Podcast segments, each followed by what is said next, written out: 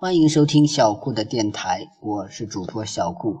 小顾相信，让孩子爱上阅读，必将是这一生给孩子最好的教育投资。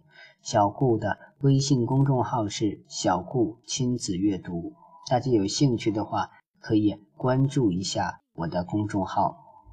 今天我要给大家讲的故事是：小猫盖的新房子。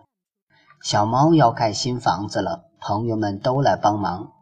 嘿呦嘿呦，大象到森林里运来一根又一根原木，呲啦呲啦。山羊和小花狗把原木锯成了一样厚的木板，叮当叮当。小熊和小公鸡一会儿用木板钉成了一座漂亮的小房子，汗水湿透了朋友们的衣衫。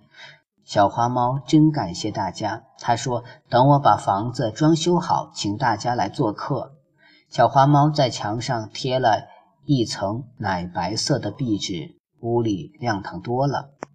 小花猫给玻璃窗挂上了一层鹅黄色的窗帘，屋里光线变得真柔和。小花猫在地上铺了花地毯，哎呀，走在上面真舒服。好多天过去了，朋友们问小花猫：“小花猫，今天可以到你家做客吗？”小花猫说：“不行，不行，现在正下雨，你们会把新房子弄脏的。”又过了几天，朋友们又问小花猫：“今天不下雨了，可以到你家做客吗？”小花猫说：“不行，不行，你们没看见天正在刮风吗？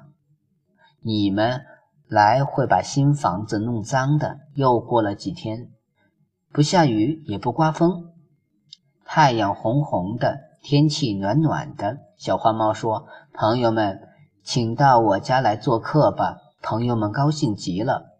可是大象想了想，却对朋友们说：“小花猫家铺了地毯，我们带着干净鞋子去吧。”于是啊，有的夹着新鞋，有的。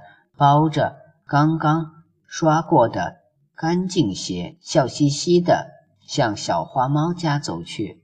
到了小花猫家门口，大家都换上了自己带来的干净鞋。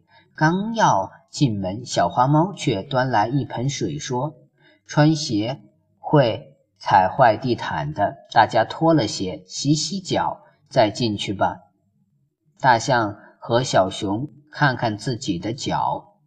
又看看那个小脸盆，摇了摇头，说：“算了，我们不进去了。”小山羊、小花狗、小公鸡见大象和小熊走了，说：“我们也不进去了。”从此啊，谁也再没到过小花猫家做客，谁也不愿再找小花猫玩。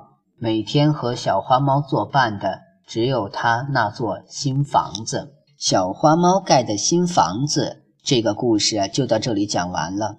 希望大家能喜欢小顾讲的故事，也希望大家能加小顾做您的微信好友。